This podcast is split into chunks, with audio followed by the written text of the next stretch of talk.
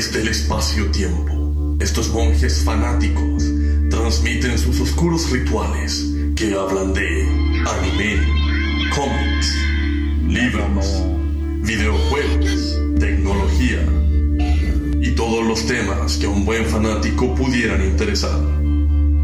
Bienvenidos a escuchar a sus locutores, Jovito y Tenagu. Los monjes fanáticos.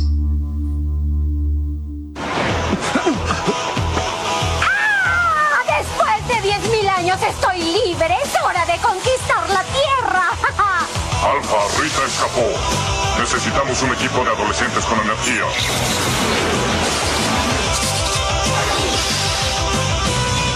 Hola Tulio, estamos al aire. Hola y bienvenidos a un nuevo episodio de Monjes Fanáticos. Esta vez eh, con plataforma nueva. Ya vamos a describir un poquito ese tema. Y estamos con plataforma nueva y por fin con nuevos efectos de sonido. Así que vamos a, us- a usar y abusar de este tema ya que para algo se paga. Y pues, aprovecharlo. Vamos a aprender a odiarlo. Claro, por supuesto. Así que muchas gracias por este esta nueva oportunidad. Saludo a mis contertulios primero, antes de ir por el chat, que no sé si nos están viendo. Si así, por favor, escríbanos, que no sabemos qué está YouTube ya estamos, ya, ya lo anunció, así que bien. Ya, ok, por lo menos en una plataforma estamos. Así que, estimados, eh, saludamos a ¿Cómo está, profesor, en, en el centro del escenario? Profesor Jovito. ¿Cómo están todos? Buenas noches en un nuevo episodio de Kyo Kyo, monjes fanáticos. Bienvenidos. No, imagínate, tenemos, tenemos que transformarnos. Así que, eh, eh, me imagino que esto le trajo recuerdo mientras preparaba el guion, ¿no? Sí, pues sí, pues obviamente ahí, preparando ahí los Power Rangers. Saludamos a David Marín que nos dice, por fin la era Sordon. Saludos grandes monjes. Ah, ok, muy bien. No veo nada, no sé, no sé dónde está esto. No sé, no sé. Tranquilo, no desesperes, no desesperes. Ah, eh, no, tampoco, esto no. ¿Por qué? Ah, aquí, aquí. Eh, sí, sí, sí funciona. Ya vamos a- va- yo creo que conviene explicar esto y un poco dar, eh, dar los agradecimientos respectivos, ¿no? ¿Les parece? Pero voy a saludar primero a, a Doctor Icónico, usted Doctor Icónico que va a ser nuestro rock craneado y quién va a, a leer el chat porque nos- desde ya les decimos no saben nada de los Power Rangers. Hola, buenas noches a todos los que nos escuchan en esta nueva plataforma, así que no sabemos ni siquiera si nos están escuchando, no sabemos si nos ven ni nada, pero no importa, vamos a estar aquí hablando de los Power Rangers. Y como dice aquí el señor productor general de Lagoon, eh, yo voy a ser uno más de la audiencia porque no tengo idea de esto de los Power Rangers, nunca lo he visto, cuando era joven los despreciaba y ahora que soy viejo con más razón. Así que, bueno, a culturizar. he dicho. Lo vean secreto. El, Power Ranger multicolor. no, ese, ese está en- va a estar en el chat, dijo. No sé si va a aparecer el, el Power Ranger Pride. Sí, vamos a ver. Eh, probando las nuevas funciones del chat y saludamos a Beni- Eduardo Benítez. Hola monjes, saludos desde la gélida encarnación. Acá La encarnación parece que tiene de todo. Es seco, lluvioso, caluroso, gélido. Todas las variantes. Sí, dice que se escucha y se ve bien. Qué bueno. Ya, perfecto. El multiverso. Estamos al otro lado. Nos salvamos. Sí, pues. Así que, y se ve y se escucha excelente. Sí. Tenemos que. Yo me acuerdo cuando estaba en el colegio que me, me acabas de acordar que. Yo me acuerdo que mis amigos, yo y mis amigos sabíamos que existían los Power Rangers y decíamos que era demasiado rasca para verlo porque tenía esos efectos especiales cutres, las tramas infantiles y todos decíamos que no lo veíamos, pero ahora me doy cuenta porque ustedes sí lo veían. Como que todos decíamos que no. Todos veíamos No, no. los, Power Sí, Rangers. yo lo. Yo lo Todos veíamos los Power Rangers. De hecho, a ver, trasladémonos al año 1993 cuando salió la primera temporada de los Mo- Mar- Mo- eh, ¿cuál? Mighty Morphin Power Morphin. Rangers. Mighty Morphin, los, claro, poderosos transformadores, no sé por qué le pusieron esa importa. Eh, y ahí teníamos una serie de, de, con- de conciertos, no, ¿cómo llamarlo? A ver, era como un eh, una una bandeja así a gusto de estas como para de, del Suma de cosas. Claro, cuando tú vayas a uno de estos restaurantes donde tú sacáis lo que tú quieres, tenéis plato de todo, y sí, libre, como barra libre o tenedor libre, como dicen por ahí. ¿Y por qué? Porque teníamos desde series japonesas como Los Caballeros del Zodiaco, pasando cosas más violentas como Dragon Ball y Dragon Ball Z, pasando cosas medias porno así como Ranma, algunas medias esotéricas como por ahí por Mikami la Casa Fantasma, algo más tecnológico y también de corte medio plagístico, por decirlo así, también hecho en Estados Unidos, como Robotech. Eh, algunas historias para cortarse las venas como la Candy, Candy, Candy. Y que las repeticiones de marca y eso, y todo eso hemos hecho podcast. Pero de lo que no habíamos hecho podcast es de otra serie que por ahí por las 6 de la tarde al menos en el canal que lo daban, que era el canal de todos los niños, eh, era este tema que era traído exclusivamente desde Japón hacia el resto del mundo, partiendo por eh, Estados Unidos, y que en Latinoamérica pegó, pero como tremendo furor. Los Power Rangers. ¿No les pareció, mis queridos? mis Parece que no, queridos? parece que no pegó fuerte solo en Latinoamérica, en Estados Unidos también fue un mega hit. Así es, así es. Bueno, y Don Jovito nos va a ir contando la historia de los orígenes. Y vamos a ir metiendo algunas anécdotas y otras cosas sabrositas entre medio, ¿no le parece, Don Jovito? Sí, no, obvio, ahí vamos a ir contando. Lo que sí aclararle, esto es- no es un gran resumen, porque obviamente son 28 temporadas, así que vamos a ir contando cosas generales y sueltas de su creación más que nada, y nos vamos a enfocar en la que nosotros más vimos, que son las primeras tres temporadas de los Power Rangers, que eh, son los clásicos, digamos, y que desembocó en la primera película de Power Rangers. Pero mm, después obviamente hay fanáticos que siguieron esto y yo he visto alguna que otra temporada, de- o no completa, pero una que otra temporada de las nuevas. Y mantienen cierta nostalgia y ahí uno se ríe, pero efectivamente no vamos a contar toda la historia, porque es una historia gigantesca con todas estas temporadas y cambios que han habido. Pero lo general lo vamos a conversar. Así que si ustedes tienen más datos, también nos van comentando. Sí. Power Ranger o Mixed Morphin Power Ranger, que se llamó, pero después quedó más con el nombrecito de los Power Rangers nomás. Es una serie de televisión y franquicia estadounidense. ¿Ya? Y ustedes dirán, ah, pero el monje de Dragon dijo que era japonesa. No, sí, influencia japonesa. porque es una franquicia del género Tokusatsu y de una franquicia que se llama Super Sentai, que la daban en la televisión japonesa. ¿ya? El creador de esta serie, Power Ranger, por supuesto, No, no, pero Super ojo, Sentai. per- permíteme aclarar, disculpa la interrupción, pero permíteme aclarar.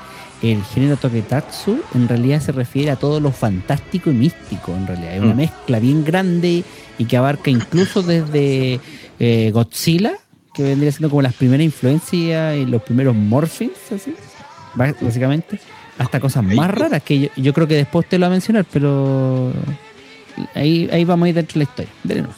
Oye, Dragon, ¿tú sabes qué significa Tokusatsu? Eh, no. ¿Qué significa Tokusatsu? Significa efectos especiales en japonés. Y Claro. se refiere, como dices tú, estas series eran todas de live action, no eran de animación. Eran efectos especiales que le hacían el, eran efectos especiales prácticos, en ese entonces no existía nada digital.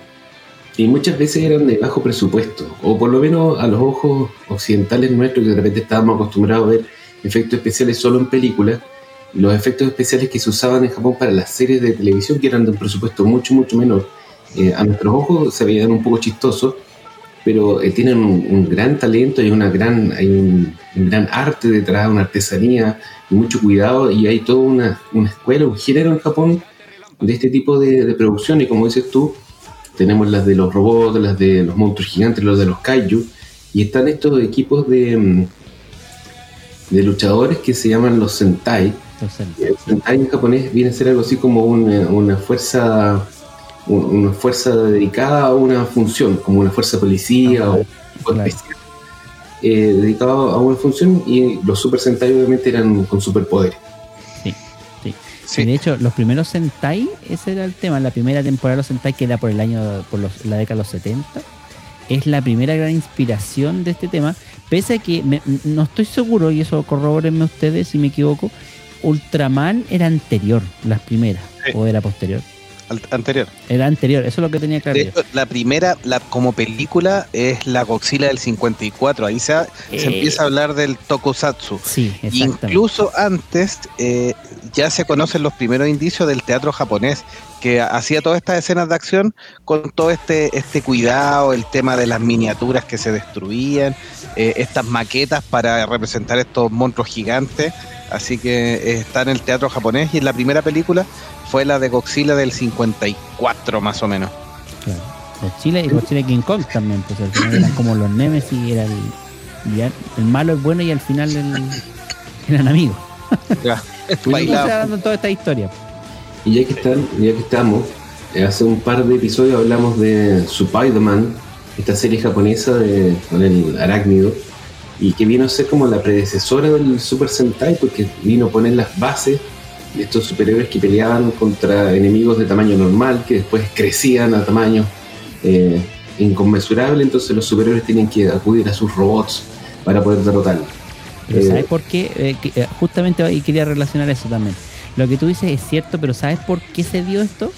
Porque en algún momento la idea esta del, del- de hacer los, los tokusatsu era, eh, era, o sea, para Stan Lee en su momento quería copiar esta idea de hacer estos robots gigantes y tener una participación. Y de hecho, Marvel se asoció en, en su momento con algunas compañías japonesas como para producir e intercambiar personajes. Incluso estaba la idea de hacer una película donde mezclara lo- el sen- los Sentai con, con los Avengers.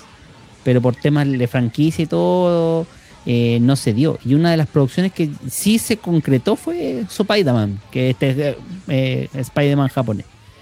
Así que imagínense a lo que llega el nivel de, de influencia de, esto, de, de este género de live action.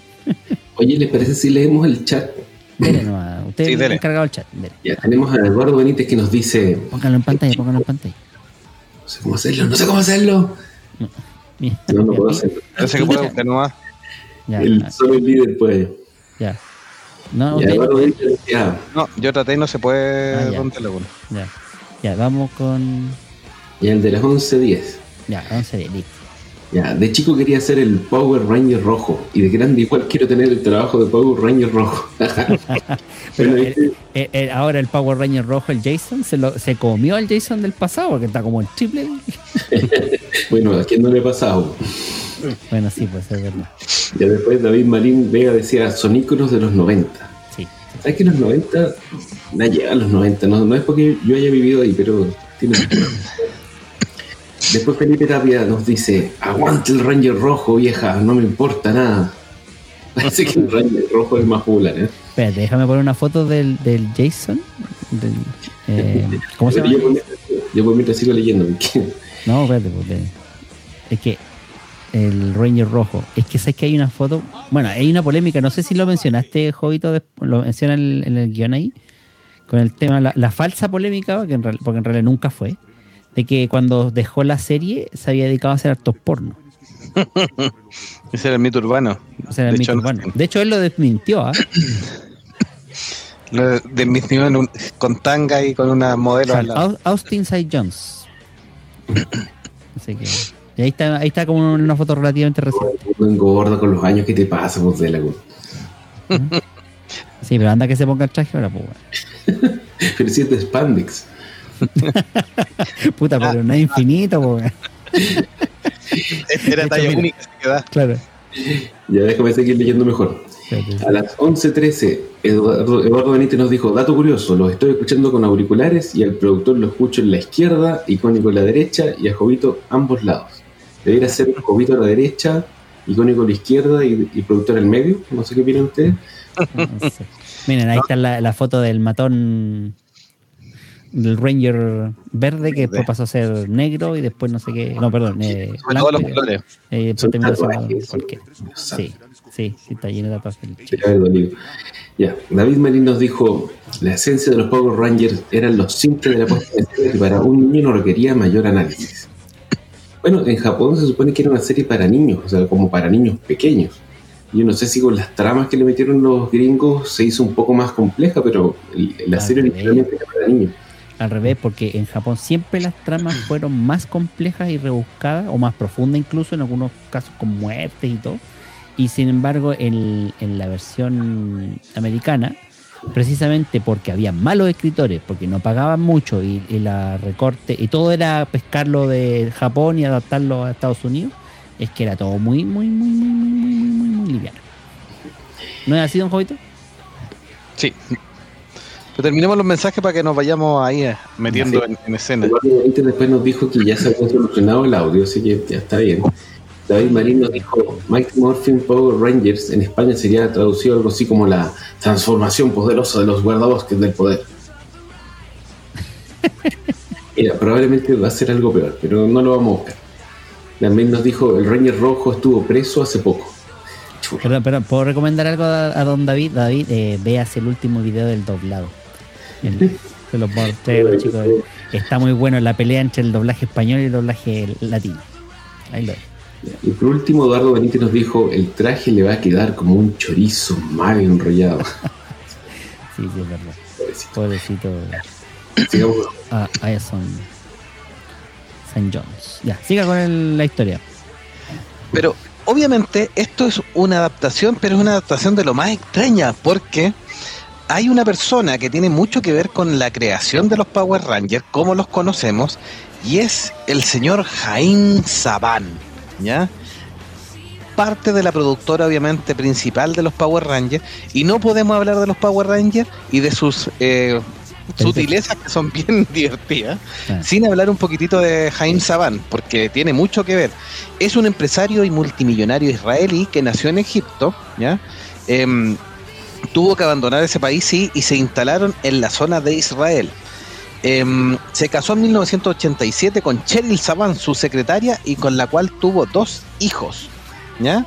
Em, desde chico fue interesado por la música y formó una banda israelita llamada Los Leones de Judá.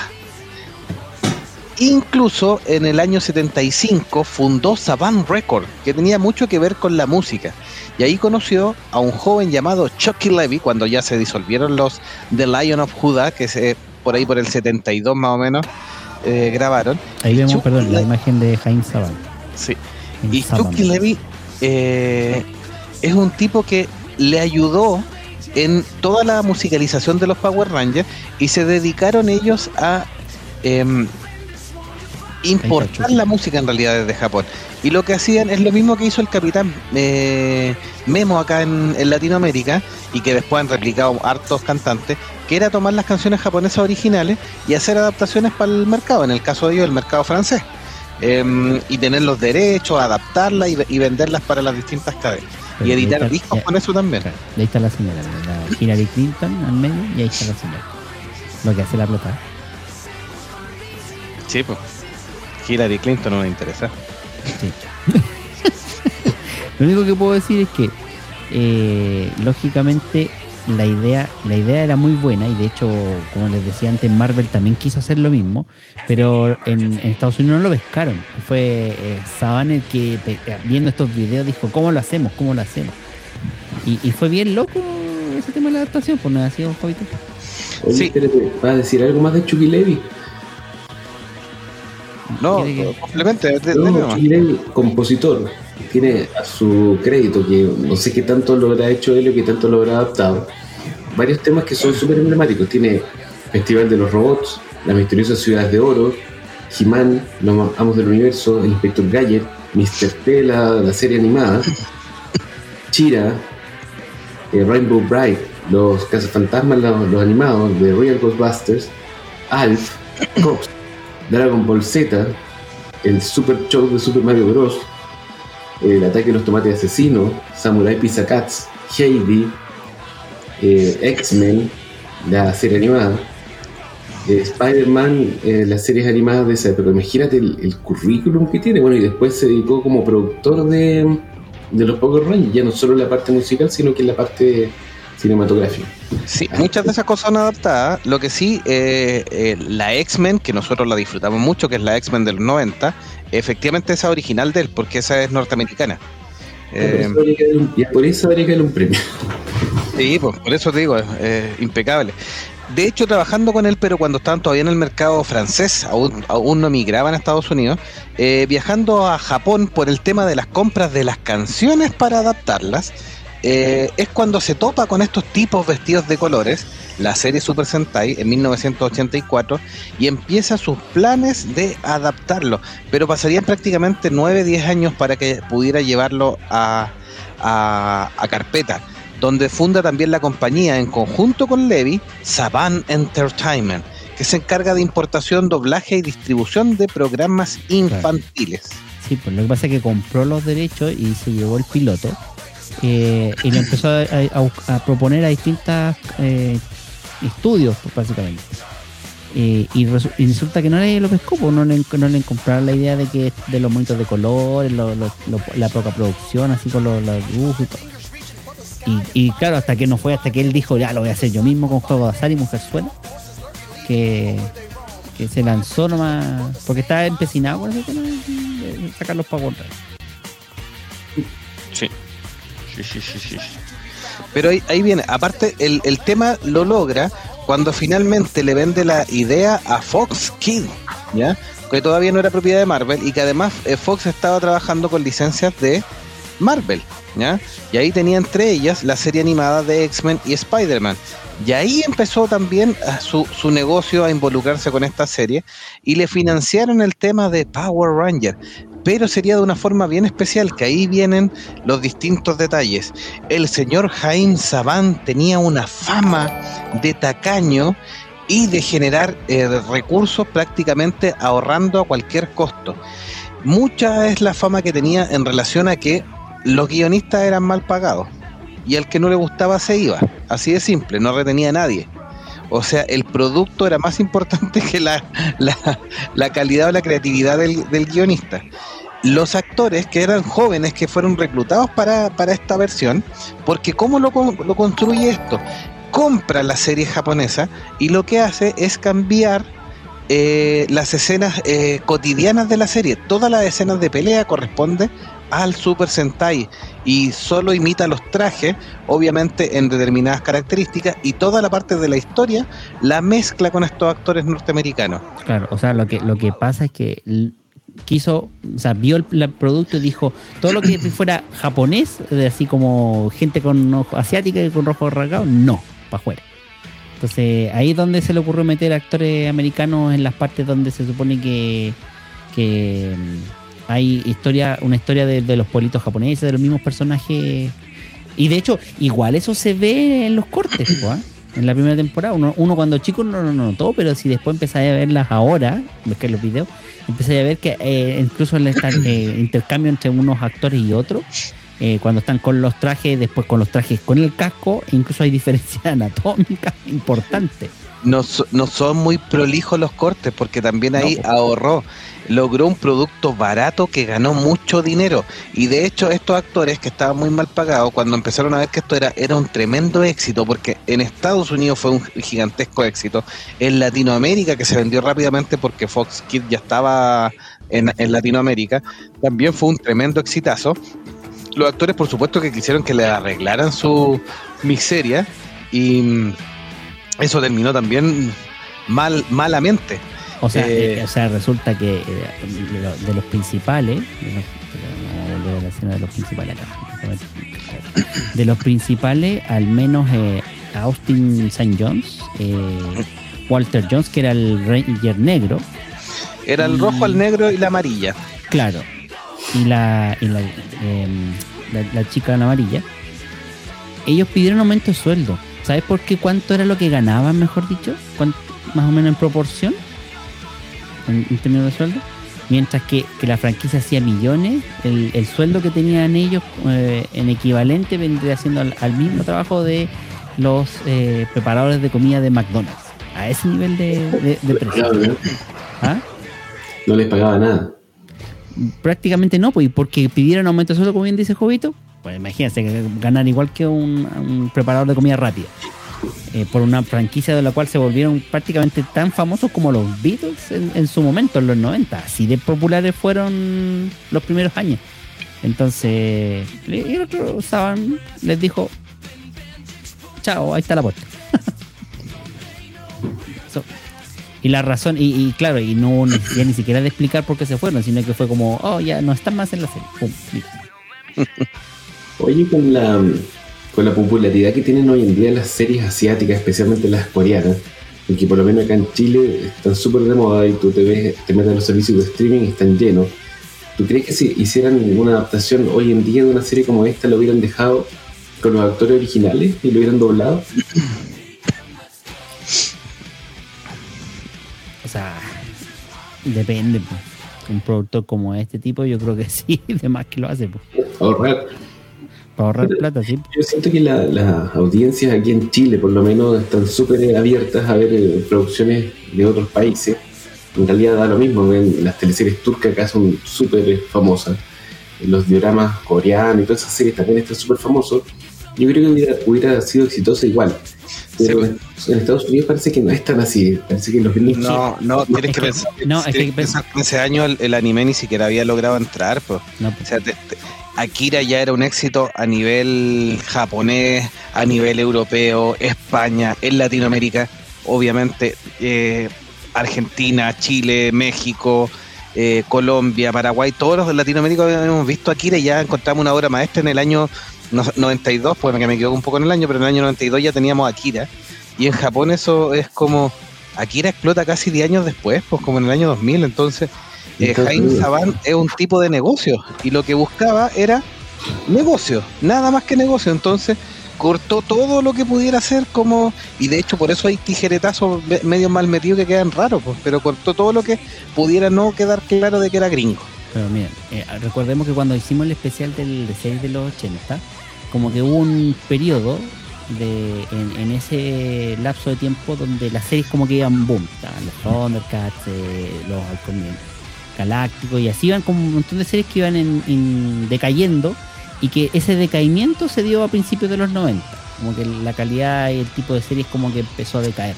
Y es ahí donde justamente este producto de, de Saban calza pero perfecto en generar un nuevo producto, un, un nuevo set para vender juguete, porque va- va- vamos que por, esa, por ese lado iba en primer lugar el tema de la de crear alguna nueva franquicia. Y, claro, o sea, no es el primero que hace, que pesca un material de otro país, lo adapta como le sirve, como bien decíamos, estuvo junto con el tema de las creencias. Eh, recortando lo que es japonés para poder ponerlo americano, que es lo que el público iba, eh, americano iba a recibir, hablando de los estadounidenses. Y, y claro, adaptarlo y lo convirtió en un McDonald's de japonés. Así de simple, sí, eso fue lo que hizo. Mal, mal cortado y barato, mejor todavía. así, y pagando lo mismo. Claro, pues lógico. Ahora, ahora sería imposible hacerlo porque imagínate, o sea, como bien tú, con Netflix y todos los servicios de streaming, ahora es mucho más fácil ver cualquier cosa de cualquier parte del mundo y por tanto tener una adaptación propia podría ser incluso hasta mal visto, pues como cuando quieren, no sé, pues es como que pescaran Harry Potter y lo adaptaran, no sé, a la versión latinoamericana. Aunque lo hizo un, un canal argentino. pues. Harry el Sucio, sí. Sí, Javo. Oye, ¿Chat? ¿Vamos para el chat? sí, eh, David Marín nos decía, Stan Lee años antes quiso adaptar Super Sentai para Marvel. Creo que incluso lo mencionaron ¿no? Sí, ustedes. esa era la idea y por eso salió Super Spider-Man. O sea, Spider-Man, perdón. Spider-Man. Y Eduardo Benítez nos dice, el chiste del Sordon racista era simpático. Con el Ranger negro afroamericano, el Ranger amarillo es asiático y el rosa es mujer. Ajá. No, claramente ese era un guiño totalmente racista. No sé si racista a propósito o racista por la cultura de, la- de los años en que estaba. Como que quería acentuar que el negro era negro, la, la asiática era amarilla, no sé. Pero una- no, una, Mira. no sé si con una connotación tan racista, pero una, No, casi el como mundo- una, como una obviedad. todo el mundo hace esa connotación y finalmente la explicación de Saban es súper simple. E- Este es un programa para niños. Entonces el niño veía el Power Ranger rojo, negro y sabía que era el actor negro. Y la misma asociación, y a lo mejor en, un espíritu inconsciente racista, pero lo que buscaba era que el niño más fácilmente, y por eso el tema de, de la del amarillo es que fuera la asiática, y por eso el rosado era niña, porque son, son colores, o sea, actualmente empiezan, no, es que el rosado puede ser cualquiera, sí, pero el, el pensamiento fue súper simple, no fue a, a- a categorizar eh, a, a nivel sexual o hacer un racismo, era, Sí. era lo básico nomás. No, pues, y de, y de y de hecho, hecho, tiene un, un, un, un truco, el Power Ranger amarillo no Es tiene faldita y el rosado sí, pues. porque en el Sen- Super Sentai el amarillo es hombre. pues. ¿Mm? En, en la serie original, Super Sentai el amarillo era hombre y la única, la única Sentai mujer era la rosa, po, Rosada. Mm. la rosada. ¿cachai? En Y, cambio, y claro, esa, por eso tiene faltita. Sí. Y de hecho es una cuestión que se ha repetido en las veintitantas temporadas, a excepción de dos, creo. O una. Eh, No sé en qué serie, porque como digo, yo he visto como las tres primeras de ahí no más. Pero por los datos free que busqué, sé que el- el- hay, una, hay una temporada de las más recientes, de las veintitantas, que eh, aparece con el, el amarillo con, un- con una faldita. Pero es la única. Claro. Estúpida nomás. Sí, y ahí también hay unas de más actuales donde la, la niña no es rosada, sino que es eh, azul. Azul. Y también hay un solo, una sola temporada donde la- el Ranger rojo es mujer. El Ranger rojo mujer, ese no lo había visto. Sí, hay, hay un Ranger rojo que es mujer. Y que no necesariamente era la líder, pero creo que en esa sí era la líder y era la mujer. Ya. Detalle, pues. Igual ahí tenéis como para decir, pucha, porque igual podría ser considerada racista o, o misógino, o no sé. Sí. Para cerrar la, la parte de Jaime Saban, eh, conocido por ser tacaño, miren, para graficarle un poco. eh, aparte del tema de los guionistas y de los actores que ya lo señalamos, reciclaba vestuarios de otras series, por eso de repente los, los trajes eran un poco ridículos, etcétera. Por ejemplo, utilizó en, en algunos episodios los trajes de los Starship Troopers, una película que se grabó en los años 90, y lo reutilizó para ahorrarlo porque se los casi, casi se los prestaron sin costo, entonces lo reutilizó y todo. Muchas veces se enojaba con algún actor y lo sacaban, y después utilizaba cualquier doble donde lo ponía de lado y tenía con- contrataba a, a un gallo que imitaba voces para, para camuflarlo, para terminar las temporadas con los actores y que si se va le daba lo mismo y lo cortaba y hacía trucos con la edición y, y utilizaba todo esto. Sí, de hecho, eh, se, se creía que los actores originales americanos nunca usaron el traje con el casco, cuando en realidad las escenas que ellos usaban el casco era cuando se lo ponían o se lo sacaban. Pero Mm. ellos tampoco hacían las escenas de pelea, porque como bien dices tú, pues pescaban el material original de los Super Sentai y lo pegaban. Y ahí también se generó la necesidad de la siguiente temporada de tener que cambiar los poderes y los morphics, porque a diferencia de las primeras tres o cuatro temporadas, al menos de la versión americana, que eran los mismos actores y la historia como que evolucionaba, los Sentai, los Super Sentai, eran una temporada y era una historia que terminaba en esa temporada y a la siguiente era otra historia de otros Rangers y, otra- y totalmente distinta, sin conexión. Entonces, Sí. eso obligaba a Sábana poco menos que tenéis que cambiar los trajes, porque si no, si no fuera por él no lo hubiese cambiado tampoco. o sea. No, no. y de hecho, algunas cosas para hacerlas calzar tuvo que ir a grabar y aprovechó las mismas instalaciones de, de Toy allá para, para grabarlas con la Rita Repulsa original y todo el show y, y no complicarse. No, y Vendió era lo- fanático de la actriz ella, por eso de- era la villana de la primera temporada, porque le encantaba la actriz cómo actuaba y, y, la- y por eso era parte del contrato, quería que ella fuera el tema. Ahora, ella nunca interactuó con los Rangers americanos, ¿cachai? Una No, cuestión nunca. loca. Nunca. En esa cuestión de ahorrarse plata en los escenarios y en los trajes, qué sé yo, no tiene nada de raro. La venerable serie británica de Doctor Who también lo hacía y muchos de los, de los personajes, los villanos, los robots habían salido en otras películas, en otras producciones de la misma época. En realidad, había que arreglársela con la plata que, que hubiera. Sí, es que no se trataba solo de la plata, es un tema de un- una forma de vida, porque obviamente, claro, vendía el proyecto original al principio y, te- y tenía limitaciones, ¿ya? De hecho, él después vende- le vende a Disney los Power Rangers en una cantidad millonaria, millonaria, millonaria, En el Y después 2002 lo- creo que el 2002. Y O después, 2000, no sé. si después Disney no le logra sacar provecho, deja de tener interés en la franquicia y se las vende de vuelta. O sea, el- no, de hecho Disney primero quiso eliminarla. Quiso acabar la serie y le hizo, hizo una temporada final, que no me acuerdo cómo se llama, no me pregunté el nombre. Eso también es de la anécdota que encontré. Y resulta que por contrato, con Saban, no, no con Saban, con Toei, tuvo que hacer otra temporada más. La tuvo que como resucitar. Y fue ahí donde eh, Jaime Saban empezó, dijo, ya, esta es la mía. Eh, juntó las lucas de su bolsillo y le compró a Disney el, el tema. Y Disney, como estaba chato de la, de- del tema, como no le había sacado plata y no le funcionó, se la vendió encantado. Y por la mitad de la plata o menos de lo que había, había Eh, vendido. La- se la vendió más barata que lo que lo había vendido. No, y él- po. Y él la recargó de nuevo Y él la Siguió volvió a. Sí, Y se la vendió de nuevo a mucha más plata a Hasbro. A Hasbro en el 2018 creo que fue, o Sí, 2017. 2018. Sí. 2018. Claramente el tipo tiene ojo para los negocios. Sí. Bueno, Oye, eh, de- me deja leer unos mensajitos.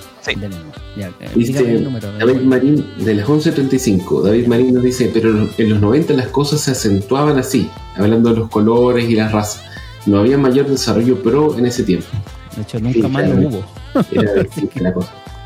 Luis Hernández, a quien aprovechamos de mandar un gran saludo, dice, este programa no es muy de mi época, yo soy más de San Kukai, etc. Pero recuerdo un capítulo lamentable en que relacionaron algunos accidentes infantiles a la imitación de esta serie.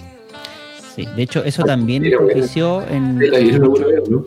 Claro, eh, es que eh, eso también propició en algunos países que. mm, ¿Cómo se llama esto? Que se quisiera cancelar, pero ni siquiera el mismo año de lanzamiento o para temporadas posteriores. Por ejemplo, en Canadá, creo, en Vancouver, no me acuerdo en, qué- en Canadá, eh, si fue en Canadá o no, eh, cancelaron como de años después la serie, como que la bloquearon.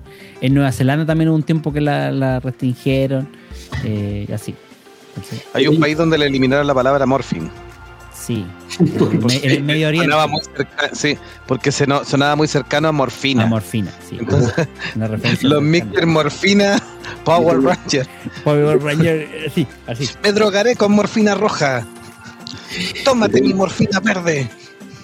Bueno, a lo largo de la historia siempre lo- los viejos, no me, no voy a incluir en ese grupo, le echan la culpa a la televisión, a los videojuegos, a los juegos de rol, a qué sé yo, de cada tontería que hacen los niños. Y yo creo que básicamente es que los padres le dedicaban poco tiempo nomás, pues. entonces lo dejaban viendo tele todo el día y después cuando los cabros hacían tonteras, le echaban la culpa al, programa de turno.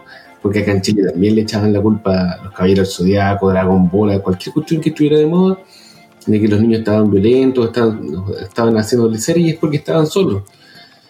Pero bueno, O sea, mijito, en los 50 le echaban la culpa al Capitán América, a, Ba- a Batman y a Superman del, de la guerra.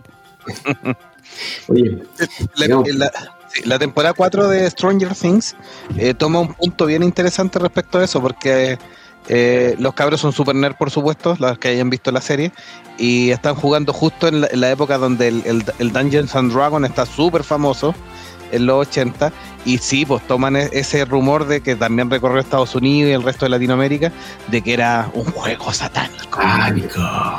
Mm.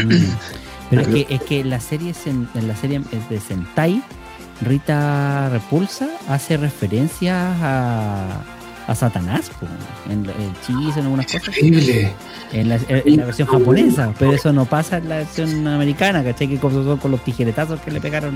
Pero los japoneses no creen en Satanás, pues sí. Por eso te digo, si no tienen A ellos, les suena como exótico, ¿cachai? Es como, vamos a decir algo choro así de maligno, y Por de eso, Satanás, pero no tiene la misma No implicancia. es la misma connotación. Occidente, claro. No, pues si es el tema, no tiene la misma connotación, entonces como... Da lo mismo, ¿sí? ¿por qué se van a volver mal, satánicos los niños por escuchar esa cuestión? Bueno, Oye. había, había una cantante brasileña que si te escuchaba el, el audio al revés, te decía que el diablo era magnífico. Oye, oye, tengo Hilari, Hilari.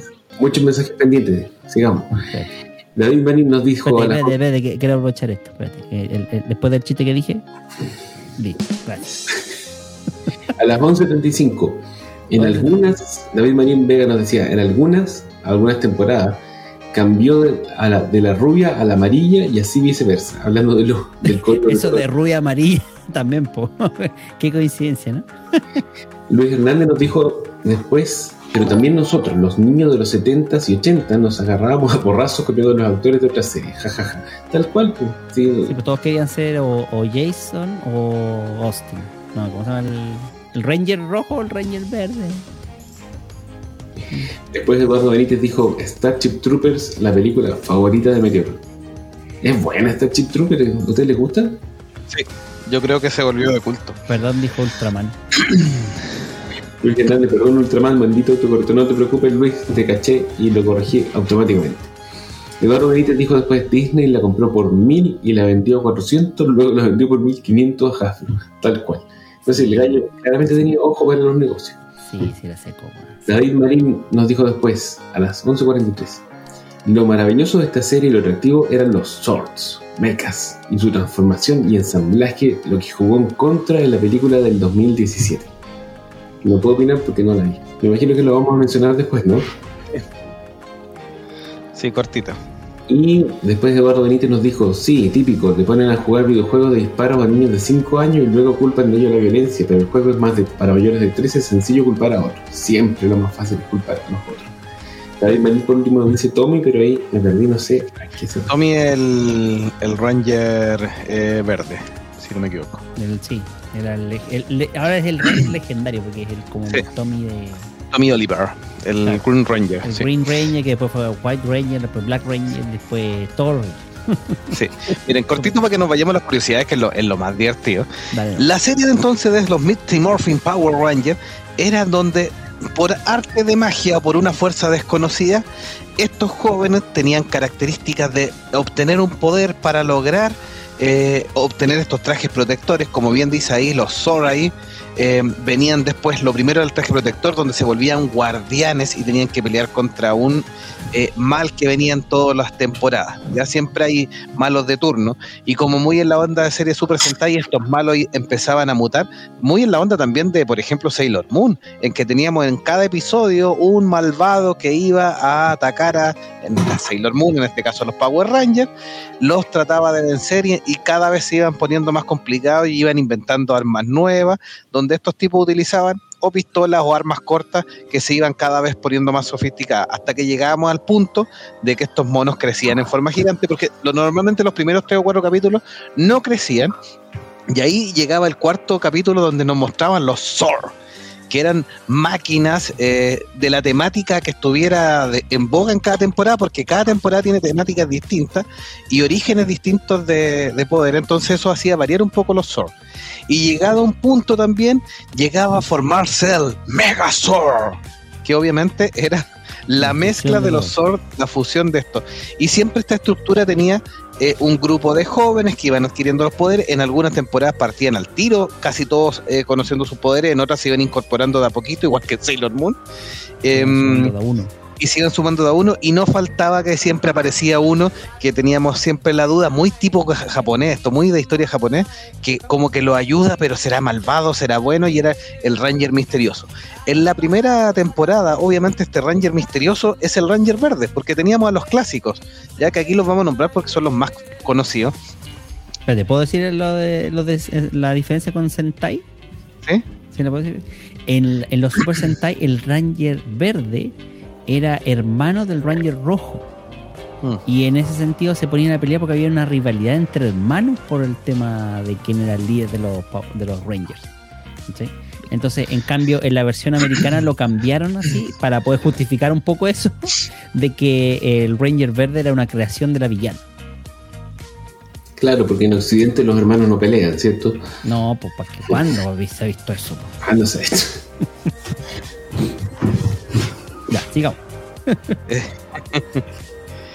El actor Austin St. John interpretaba a Jason Lee Scott, el Red Ranger, en las primeras dos temporadas. Y luego de la pelea que ya contamos por pedir que le pagaran un, un poquito más de, de- de cajero al McDonald's, eh, fue reemplazado por Steve Cardenas em, como el Red Ranger. Eh, Tui Trang era Trini Kwan, la Yellow Ranger, que también fue reemplazada por Karen Ashley como Archie Campbell. Esta sí era una, era, ahí ya cambiaron un poco el estereotipo asiático y esta Ranger era mm, afroamericana, esta Ranger amarilla de la temporada 3. O sea, fue el, el reemplazo de la chica que no que quiso pedir más plata y la echaron cagando. Claro, Ese sí, fue esa fue la traducción de Ubisoft. son los primeros que estamos nombrando, son los echados de hecho. Y Walter Young, que era Sax Taylor, era el Black Ranger, el Ranger negro afroamericano, que ahí también eh, es cambiado después em, por Johnny John Bosch como Adam Park, el Black Ranger. Este nuevo Black Ranger también ya no es afroamericano, sino que este, el asiático pasa a ser, hacen como un enroque entre los dos colores. Y los que estuvieron durante toda la temporada eh, y que se separaron porque ahí hubo un conflicto, esta es la parte jugosa, el conflicto es que se supone que los Power Rangers, los actores, se habían puesto de acuerdo todos para ir a hacer presión completa, porque obviamente sabían que para la producción de Saban, Independiente que tenía fama de ser muy amarrete, eh, que se fueran todos eh, implicaba igual un, descalabro porque ya lo habían reconocido el- la gente y todo, planeaban hacer más temporadas, etcétera. Entonces, la idea es que fueran todos en masa, a decir, nos queremos un pequeño reajuste salarial eh, para que nos mejoren. Y dicen que a última hora, el Ranger Verde, Jason David Frank, conocido como Tommy Oliver, se convenció a Amy Jo Johnson, que interpretaba a Kimberly Hart, la Pink Ranger, y a David Joss, el Ranger azul, que, que interpretaba David Joss como Billy Cranston, los convence a última hora y se bajan de la negociación. Los otros tres que quedan solos se la juegan igual y ahí, bueno, ahí es donde se produce el reemplazo, ¿ya? Eh, Amy Jo Johnson después tuvo algunos problemas de salud y fue eh, en la tercera temporada fue reemplazada por Catherine Sutherland como la nueva Pink Ranger y también conocida como la Pink Ranger 2 porque ahí no la reemplazaron tan a la mala sino que eh, fue un poco más por, por temas eh, comunes. Y le sumamos al reparto principal a Paul Scherrer y a Jason Narvin que interpretaban a este Bulk y Skull que eran los estúpidos y ridículos de la secundaria, este guatón y este flaco con cara de, de, de loco. ¿ya? Esa es la- la- son los más conocidos, eh, son los que más nosotros conocemos porque son las tres primeras temporadas del año 93 al 96 más o menos y que son los que están dentro de la primera película de Power Rangers. Pero eso es más o menos lo que es eh, eh, Mighty Morphin Power Rangers. Un grupo de jóvenes, aparecen los malos de turno y van escalando hasta llegar al Ultra Megazord y pelean con el malo de turno. Oye, así que el, el actor del Ranger verde era igual que el personaje, así medio ambiguo, traidor, no se sabe si era de Sí, los buenos o no, traicionó al, al Ranger rojo. Sí, se lo echó al agua al tiro. Hmm. No, es malo. Malo, malo ahí. Pero bueno. Sí, No sé si queréis con los con los, con los con el chat. A las 11.47, Eduardo Benítez.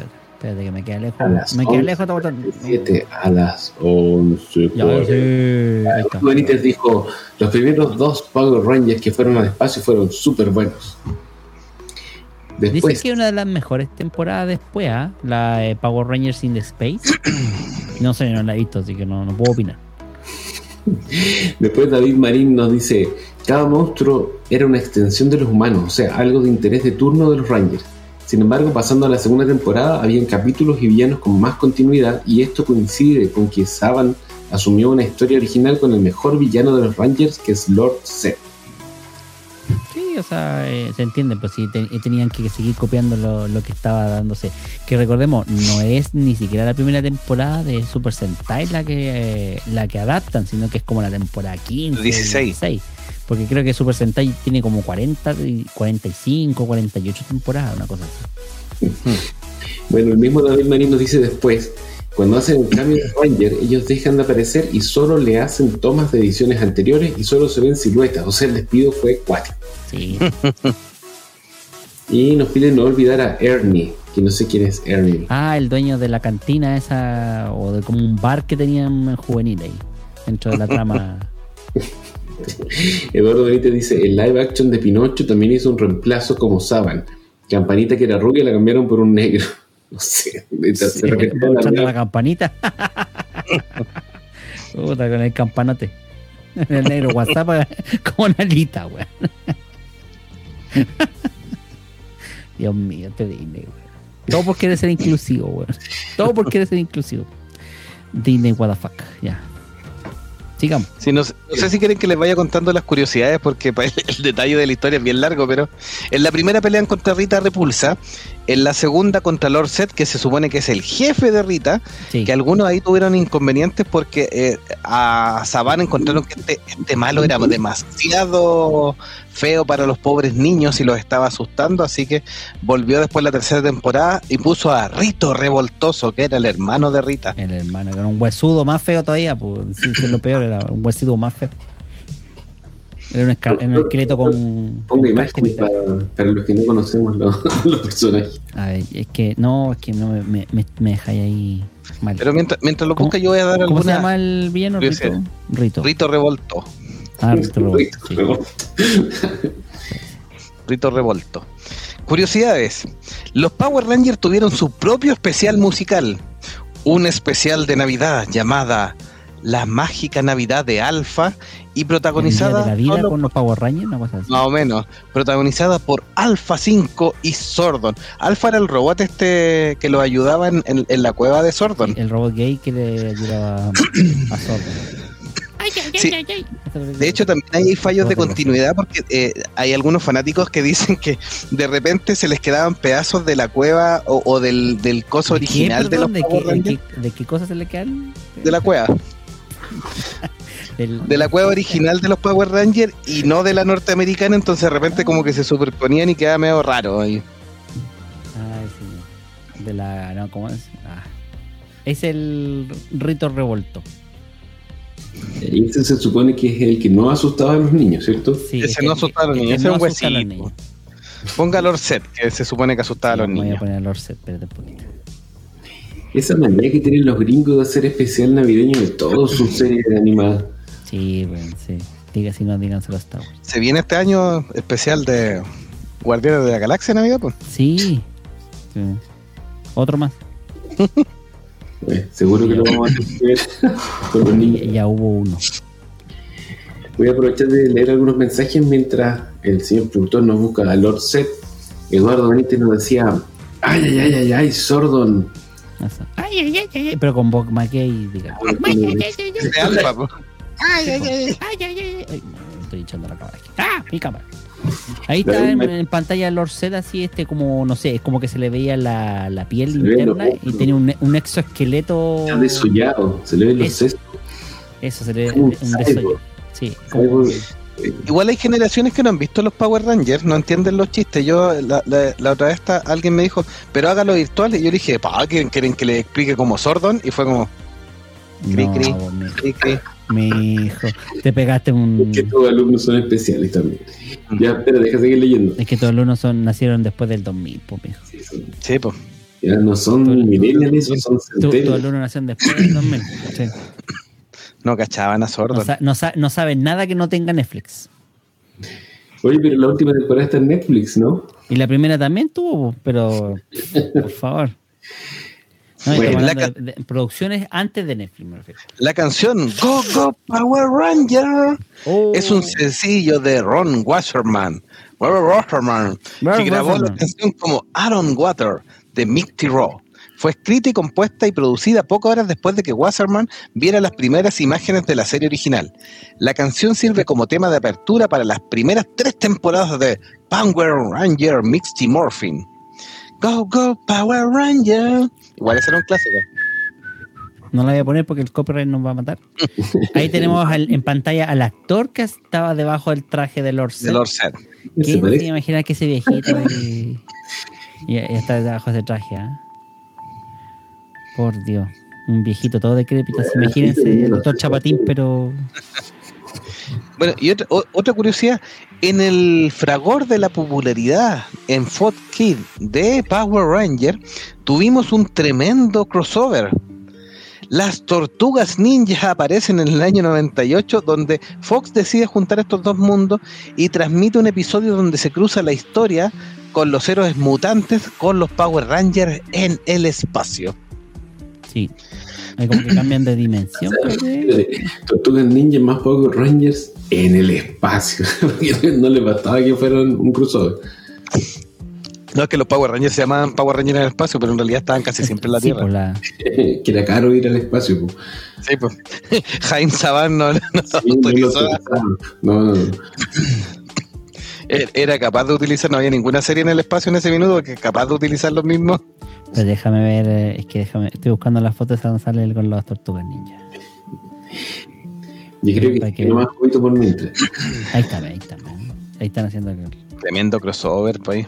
Lo que pasa es que ellos pasan en, en una nave y cuando tienen que... Y, y las misiones las hacen en otros planetas. Entonces como... Claro, en vez de pasar en el espacio, la parte del espacio es dentro de la nave. ¿Cachai? Y ahí es donde están con las tortugas ninjas. Apito, ¿de qué fue esto? Popularidad nomás de sacarle, sacar lucas. Tenían los, tenían los trajes ahí disponibles. y claro que todo sea por ahorrar dinero. Sí, eso, eso se, se llama tener. Mira, pero. Yo estoy seguro que este es de la segunda película de, los, de las tortugas ninja, los trajes. Porque con tanto músculo y tan. como- Era- era Donatello, Donatello se mandó unos piques mágicos, sí. pues. puta, más que unos queques mágicos, pues. Estaban más, estaban más duras las tortugas, weón. Para los que están siguiendo la transmisión solo con audio, aquí estamos mostrando una imagen de las tortugas ninja con los Power Rangers y en realidad la calidad de los trajes de las tortugas ninja es bastante inferior a la que estábamos A ver, imagínense esto, para la gente del audio, porque ya la, la gente del video lo está viendo. Imagínense la- a unas tortugas con forma humanoide, pero con pero habiéndose fumado por lo menos No, Me- atrapado por la coca. eso, atrapado, eso, claro, atrapado por un par de inyecciones, al menos una docena de inyecciones de cocaína, weón. Como a ese nivel. fotos que muestran a la gente antes y después de estar ahí con las drogas, lo mismo pero con las tortugas ninja. Claro. Son igual de, están igual de mal. Imagínense cómo están en el baño y el, y el desgraciado no quiere salir. Así, eso mismo. Sigamos, por favor. No le restemos seriedad a este programa. ¿Cuándo? No empecemos, por favor, no empecemos. Mira, voy, voy a leer algunos, eh, unos, algunos comentarios para que nos pongamos. Yo Hay mucho, muy. Sí. Lo de Zed era como Vader, un actor le hacía. El actor hacía. El, actor le hacía un actor y la abuela hacía otro. Ya, pero eh, era eh, Sord. Dime, me, dime, Sordon por lo hacía ese. ¿qué- No, qué- pero está, un poco. ra- Sordon sí, era un actor, hacía de Sordon y la voz era otro actor. El del centro de mando. Nos dice buenas, casi no llego, se estaba quedando abajo, doña Bere. Así que, Ah, mira, de verdad, casi no. Vera ahí Ya, casi no ahí llega. la cita, Vera. sí. Ya. Y después dice, el ya. especial de Navidad es como el hombre manos de tijera. ¿En qué sentido? A ver, expliquen la talla, por favor. Sí, ahí David Marín nos vamos a decir que nos explique. Y Julito nos dice, Jovito, te doy un dato, no sé si lo dijiste. En el cómic de los Power Rangers, Mixty Morphin cuentan qué pasa con los tres Rangers que salieron y dónde se fueron, el cual se mostró que fueron tomados por Rango, el creador de la red Morphin, y se volvieron Power Ranger Omega. Mira, ese no lo tenía idea, no, ese, ese dato no lo habíamos una- sí.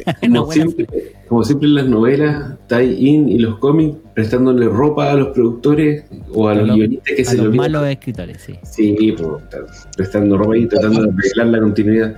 Sí, Claro. O al bolsillo apretado de Jaime Saban. Sí, Lo mismo. Lo mismo al final. Y, y Eduardo Benítez nos decía, Goku Power Ranger es tocada nada más y nada menos que por Megadeth. Coco Power Rangers. Sí. Y la Pérez nos decía un crossover épico en realidad. También nos hablaba David Marín del crossover con Masker Rider. Sí, bueno, Super Sentai tiene hartos crossovers dentro de su línea. Algunos parece que lo ocuparon los Power Rangers y otros que están editados. Nunca, pues sí, de hecho eh, hay un solo crossover que, que sería este y hay un segundo, no crossover, sino que es más bien como líneas donde se juntan los distintos Rangers, pero no es ni la ínfima parte, por lo que yo sé, de los crossovers que tiene el- la saga de los Super Sentai, o sea, Sí. mil veces más épico. Sí, hay una donde se juntan nueve Rangers rojos.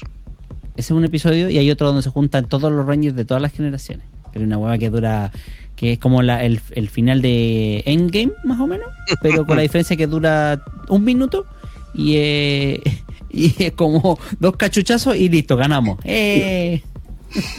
Sí, Julito nos decía también, el cómic más leído y vendido de los Power Rangers se llama Shattered Grid. Cuando se muestra cómo el Ranger verde nunca se vuelve bueno y quiere acabar con toda la conexión de los Rangers. Ya, no sigo, así no puedo. Si no me da, no me da en pauta aquí, yo no puedo hacer ni una cosa. ya me aburro. No, ¿Cómo que me pongo mal el chat aquí. weón. David Marín, pero es que Desco- Descompensado. No, no, no, no, no, ya no quiero esta plataforma. Quiero volver a la anterior. No, no puedo. No puedo seguir así, no puedo. Bueno, aprovechamos de decirle a la señorita Bere que la plata del Patreon al fin la estamos usando en algo útil, que es contratar esta nueva plataforma que Que está... que no sabemos usar. Que el productor. A ver, sí, exactamente. A ver, quiero, quiero aclarar este punto. Agradecemos a todos los que se han suscrito alguna vez o han aportado al Patreon porque su dinero está siendo utilizado en una nueva plataforma, ya que la anterior, que sí sabíamos usar y que en ese sentido nos daba mucha más confianza, no se nos acabó la suscripción caro, sí. y se puso muy cara. Entonces, Mm. como era muy cara, usamos el, el gran aporte de Patreon para cambiar a la plataforma llamada Melon, Melon, así, con vino, pero sin vino. Melón. y ocupamos la- las, eh, los aportes de nuestros queridos Patreon para eh, pagar la suscripción y probar este nuevo este software que hace lo mismo que StreamYard, pero más enredado. Es casi la de precio de la no, no te podéis quejar. Eh, eso es verdad, es verdad. Y por eso mismo también yo todos los acostumbrarse, no vamos a acostumbrarnos. No, si no te preocupes, nos vamos a acostumbrar. Nos tenemos que acostumbrar porque no hay otra opción. O sea, Pero mire, ya puedo- se la hago fácil. Esto, mire, ven, yo puedo hacer esto. El Eh, último, el último mensaje, ponga el último mensaje, espérate, ya, el de David Marín, y ahí nos es que ponemos el tema, tengo que, tengo que encontrar el icono y dónde está el último mensaje. Ya, dice, Y nos dice, este, "Lo- los cómics son actualmente propiedad de DC, de los Power Rangers de los Power Rangers. o sí. de las Tortugas Ninja. Porque las Tortugas Ninja yo sabía que sí, que eran de los Sí, ahora todos.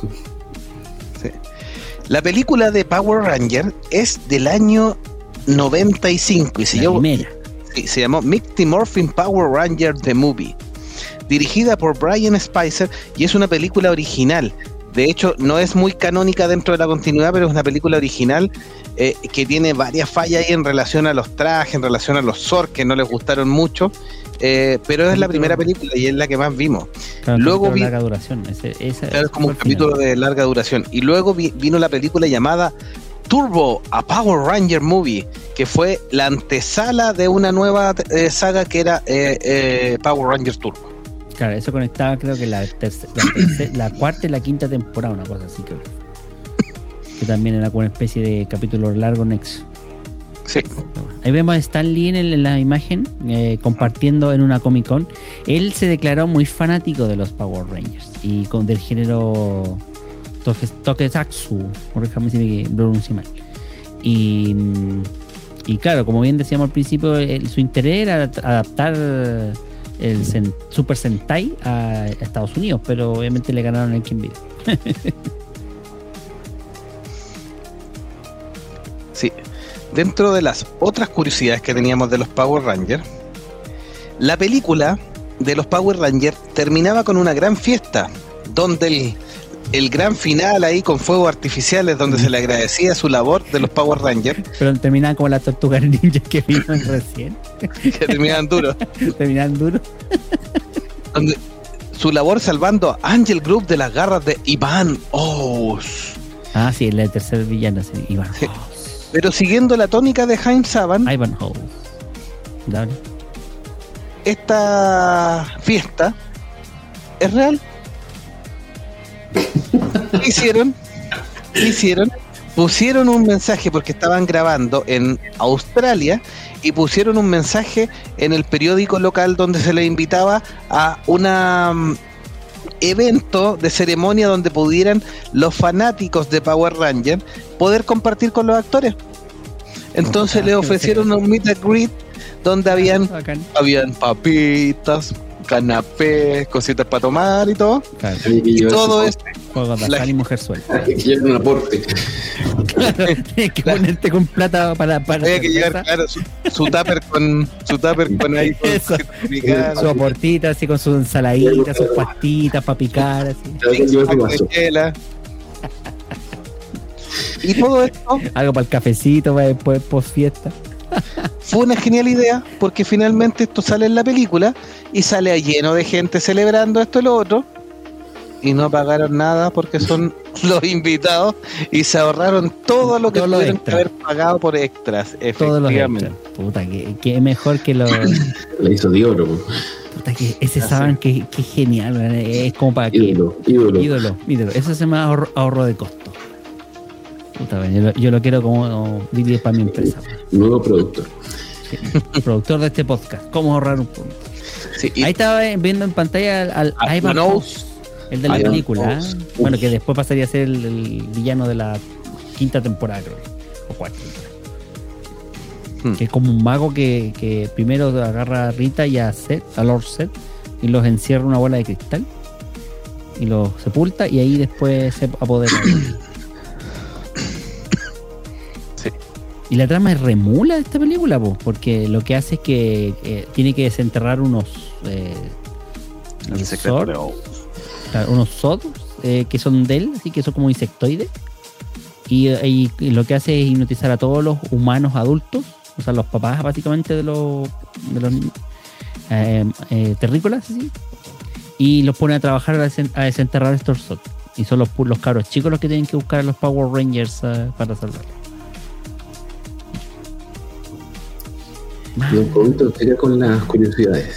Power Ranger, Mystic Force, ¿tiene como inspiración el universo de Harry Potter, dicen? ¿Por qué? Porque en esta ocasión, como les decía, los poderes de los Rangers son bien misteriosos temporada a temporada, y en este caso los poderes de los Rangers son mágicos. Y ahí hay una pelea dentro del mundo mágico y el mundo humano, que no queda muy clara, pero es parte de la historia ahí de estos Power Ranger, Fuerza Mística. Estoy jugando con el programa, podemos hacer esto. Yo estoy al medio. Oh, yo estoy al medio. Ya. Y el amigo de los niños, el, el odiado Tommy Oliver, porque hay algunos fans que lo odian, son ¿Por qué Team eh, Power Ranger rojo y odian a Tommy Oliver por cabrón, por aparecer en todos lados. Tommy Oliver es el único personaje que se ha vestido de cinco Rangers diferentes. El Green Ranger, el White Ranger, el Zeo Ranger B, el Ren- Turbo Ranger y el Dino Thunder Black Ranger y también es el único que ha estado en cuatro agrupaciones de Rangers diferentes. Tommy Oliver, em, el, el actor de, que interpreta a Tommy Oliver, eh, vino a Chile también para una para unos eventos a firmar autógrafos. Ah, ha unas estado también metido, sí. Sí. Oye, pero espérate, ese fue el que traicionó a sus amigos. Exactamente. Sí. Entonces bien que les caiga mal, a mí también me cae mal. Sin, sin echar nada de la serie, ya me cae mal. Así que Cabrón, que encima se amigo del jefe, apareció en todas Era- las temporadas. Sí, el espinita, era el espinita de los Power Rangers. Claro. Los que son más viejos todavía van a cachar ese chiste. Y si no, la traducción le dice, ¿cuál sería para esta época? A ver, doctor icónico, ayúdeme. ¿Quién sería el equivalente a, a, eh, al señor Evaristo Espina de, Comedia. en la este? Chupamedias. No, pero un personaje de, de, de, de, tele- de o de serie o de dorama. De espinita. Sea similar a, a Evaristo Espina. Ya, sigamos mejor. Ver, Ese es icónico. Gracias. En Power Ranger Wild Force se unen los nueve Rangers rojos, como les comentaba, para detener a los últimos generales del imperio de las máquinas. Y ahí vuelve el primer Ranger rojo y ahí ya reconciliado un poco con este tema, no con, con Tommy Oliver, por supuesto, donde siempre han habido dramas, eh, y aparecen eh, todos los Rangers rojos. Y también en el último episodio de la temporada de Power Ranger Super Mega Force, la batalla legendaria, edición extendida. Es uno de los más icónicos de toda la franquicia Power Rangers porque en este episodio, como bien adelantaba, este es el episodio donde la- que adelantaba delante de Lagoon, aparecen todos los Rangers que existieron para derrotar a un enemigo en común. ¿En Wild Force o no? En Fuerza no, Mística. Sí. Eh, tu, tu, tu, tu, tu. Recién lo dije, pues se me fue. Power Rangers Super Mega Force. Super Mega Force. Ya. Sí.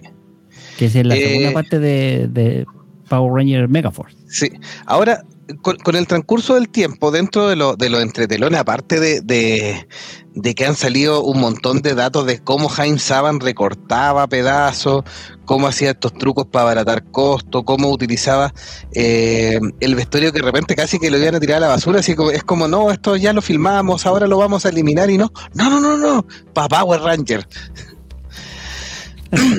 Me lo imagino a Jaime Saban así el, recorriendo los estudios. Claro, exactamente, viendo lo- lo- lo- levantaba la tapa de los basureros, empezaba a mirar a qué podía pillar, así. De repente les cae algo de, de una ventana, una máscara, una casa, agarrar la cuestión y se lleva así. Mi precioso. Yo creo que se robaba hasta, se, se robaba hasta los catering de las otras filmaciones. Chupado y todo. Chupado y todo, no importa. así ya. A lo mismo. Viste que los canapés de repente se hacen del pancito de molde y se sacan con un molde y van quedando a la Se van- orilla. se van- hasta la orilla de la juntada. Saban así. servía la orilla. Claro, no, la juntada y hacía otro pan con los puros no, o No, si lo pero- hacía un canapé mordido pero no comido, lo, lo ponía detrás así, como que para que la cámara no apuntara la mordida. Sí. Han habido varios entretelones, pues Jason David Frank, el Tommy Oliver acu- acusado de traidor siempre. Eh, Amy John Johnson tuvo que pelear con una enfermedad entre medio. Eh, Davis Joss eh, salió del closet como en los años 2000 más o menos, Sí. eh, acusando de que lo había pasado pésimo porque lo habían tratado, le hacían burlas por ser homosexual y todo, entonces salieron harto entre telones ahí respecto a eso. O sea, Eh, lo, lo- lo presionaban porque eh, la misma productora, los compañeros, todos le decían, le preguntaban directamente si era gay o no, po, y él en realidad no, no se atrevía a quería salir salir del closet obligado, claro. Claro, porque aparte que con eso había estado el prejuicio de que como un ranger iba a ser gay y todo eso, en fin, Claro. etcétera, etcétera. Entonces se sintió súper eh, intimidado en esa época. po. Sí, ahora después también rumores eh, lo han desmentido y dicen que David Joss era irresponsable, eh, no era buen compañero tampoco, y que de hecho por eso él fue fácilmente influenciado por Jason David Frank y que él está justificando un, un- una homofobia por, por él de, de- de un tipo que no tenía feeling con el resto de sus compañeros nomás. Entonces hay, hay harto ahí agua bajo el puente. Austin St. John también estuvo inculpado, estuvo en la cárcel, pero no. No, eso también. Eso también era un mito. Sí, Eh, pero- uno, de los dos mitos que había era, primero, que cuando se renunció en la tercera temporada, o mejor dicho, lo echaron, eh, eh, no lo contrataban. Primero, porque lo desprestigiaron un poco con este tema del despido. Y lo otro fue que, eh, no, como le pagaban tan poco lo que les mencionaba, el sueldo de un, trabajador de McDonald's, básicamente, que estuvo viviendo en su auto a ese nivel de. porque no le alcanzaba la plata, pues si no alcanzaba para vivir. Y el, el rumor, el mito urbano, era que había trabajado como actor porno.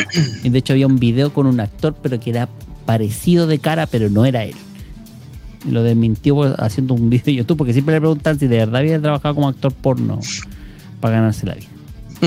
Y lo otro no, pues lo otro era lo de lo que dices tú, porque no era él. Lo que pasa es que al principio hay otro Ranger rojo que sí eh, estaba, estaba aco- acosado de un crimen con un compañero de cuarto. Y creían que era Austin St. Jones, pero no, pues no era él. Es otro el Ranger rojo, no me acuerdo si la quinta, sexta temporada, que aparecería mucho después. Eh, y que tuvo como un lío pasional ahí con, con el. Con un, Sí. El, el verdadero nombre de Austin St. John se llamaba Jason Geiger y eligió este nombre en honor a el hombre de los 6 millones, el hombre increíble, Ah, Steve, Eh. Steve Austin.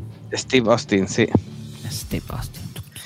Es paramédico y eh, experto en artes marciales, por eso lo reclutaron para los Power Rangers. Experto en artes marciales, cinturón negro y segundo grado en Taekwondo.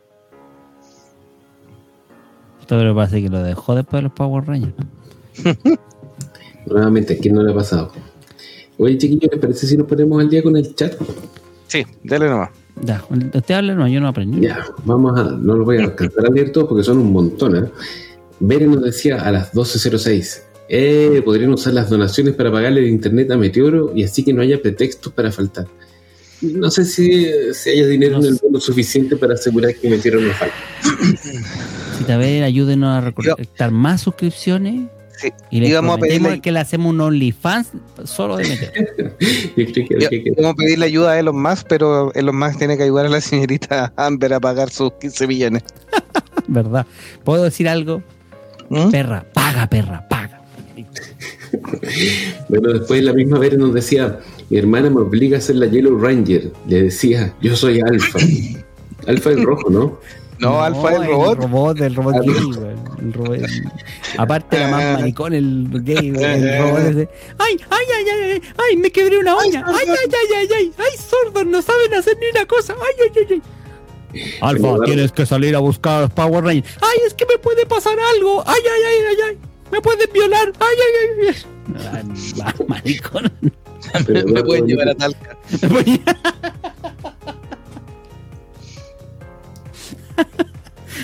Puedo encontrarme a Meteoro.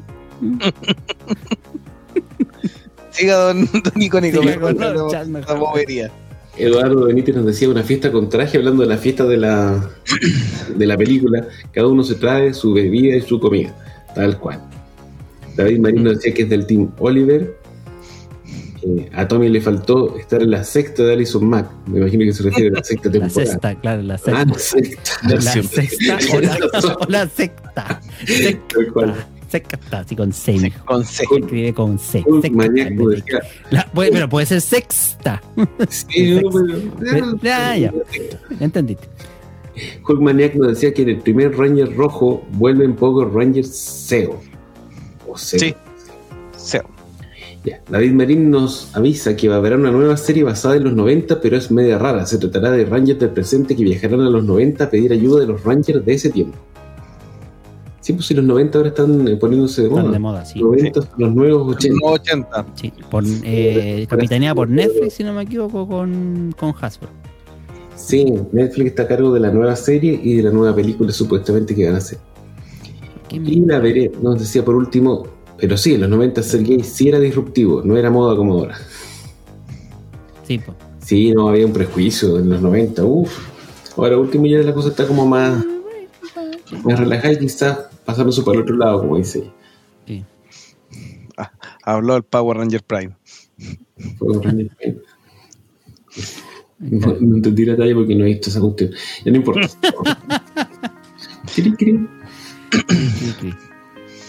A esa, salen unas fotos. Ya sigan hablando ustedes. Ya. Power Ranger Samurai, emitida en 2011, fue la primera temporada de la franquicia en ser grabada en alta definición. Y un gran fanático, un gran, gran fanático, porque este sí que es un gran fanático, de Power Ranger, además de Stan Lee, es Brian Cranston. El actor, eh, parte de Breaking Bad, reconocidísimo actualmente, el papá de Malcolm, para quienes no, nunca lo vamos a olvidar en ese papel, el papá de Malcolm, ¿O cómo se llama el, el de Breaking Bad? eh, Heisenberg. Heisenberg. Eh, había participado en la serie haciendo la voz de uno de los villanos, doblando a estos villanos que estaban estos pedazos grabados de Japón, había doblado una voz de uno de los villanos de la serie. Y es en esta nueva película que salió, que era como una reinvención de la primera temporada de los Power Rangers. Eh, la referencia de Doctor Icónico. Prime. Happy sí, nos estamos Ah, riendo. ah, ah, ya entendí, ya entendí. Que la.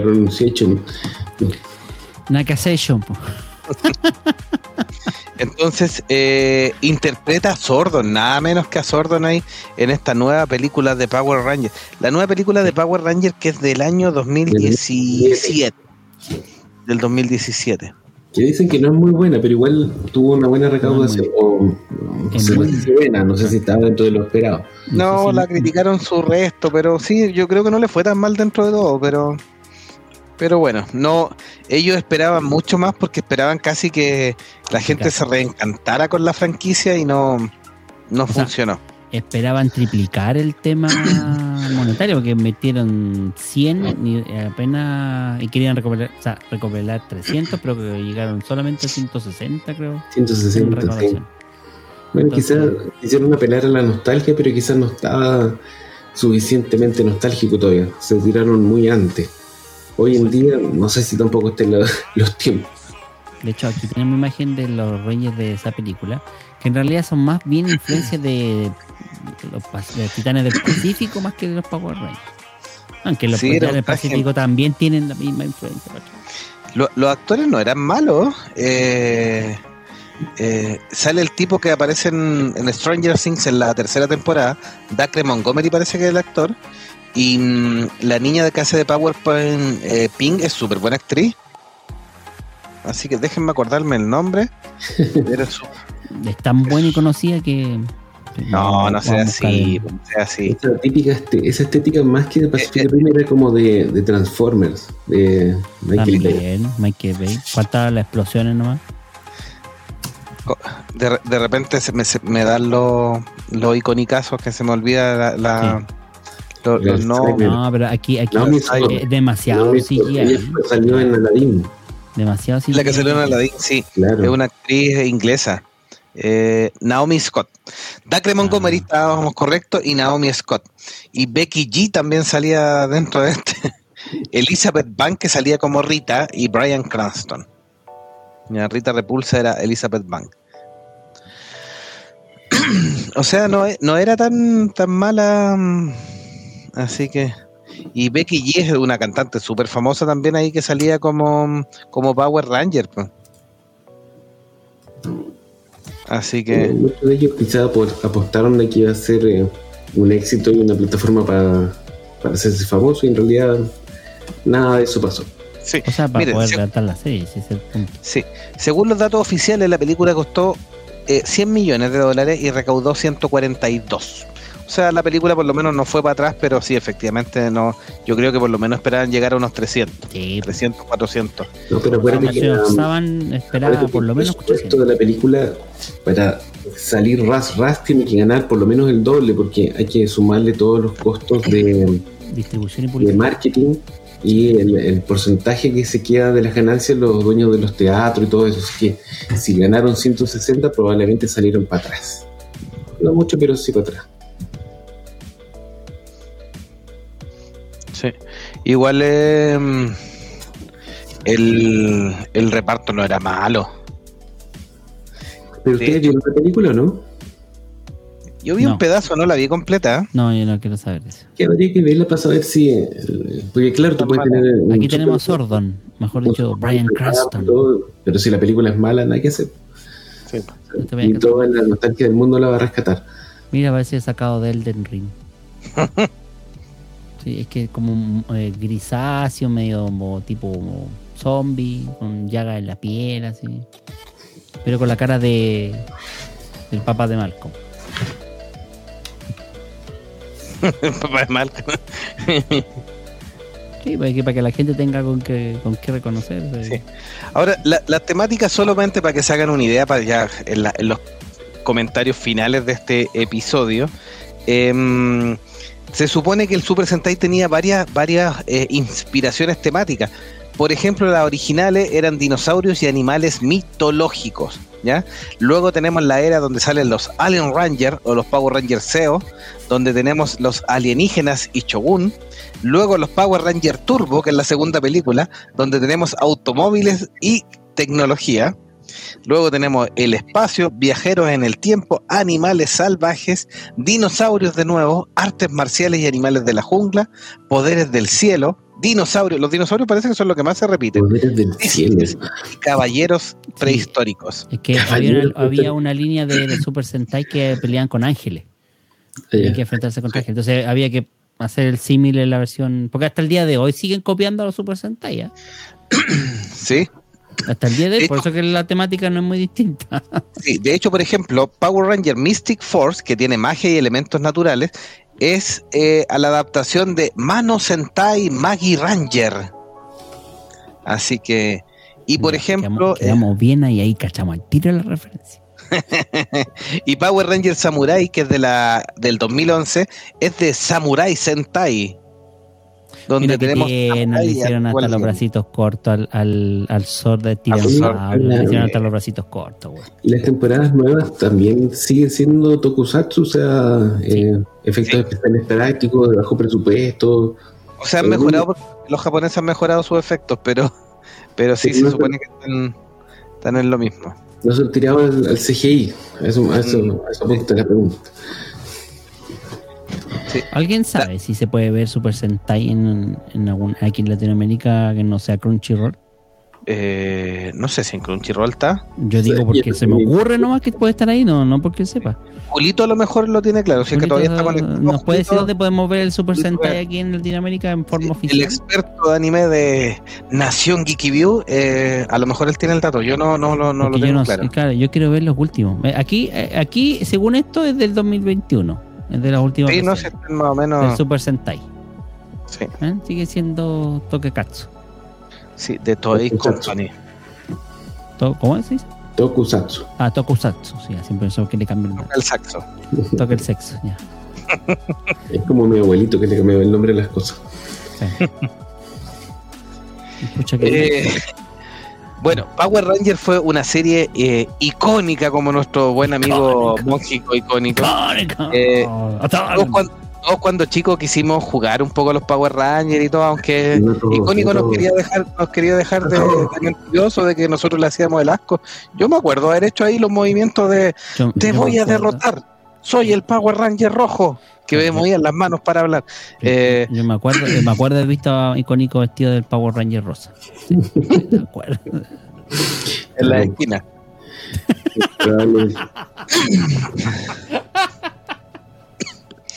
El.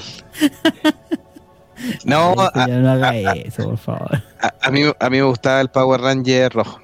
Yo era Team Power Ranger rojo. Sí. A usted, don, don Delagun, porque don Icónico dijo que no la vea. Claro, no, yo soy Team Power Ranger verde. Sí, yo sé que el verde me cae mal. Por choque.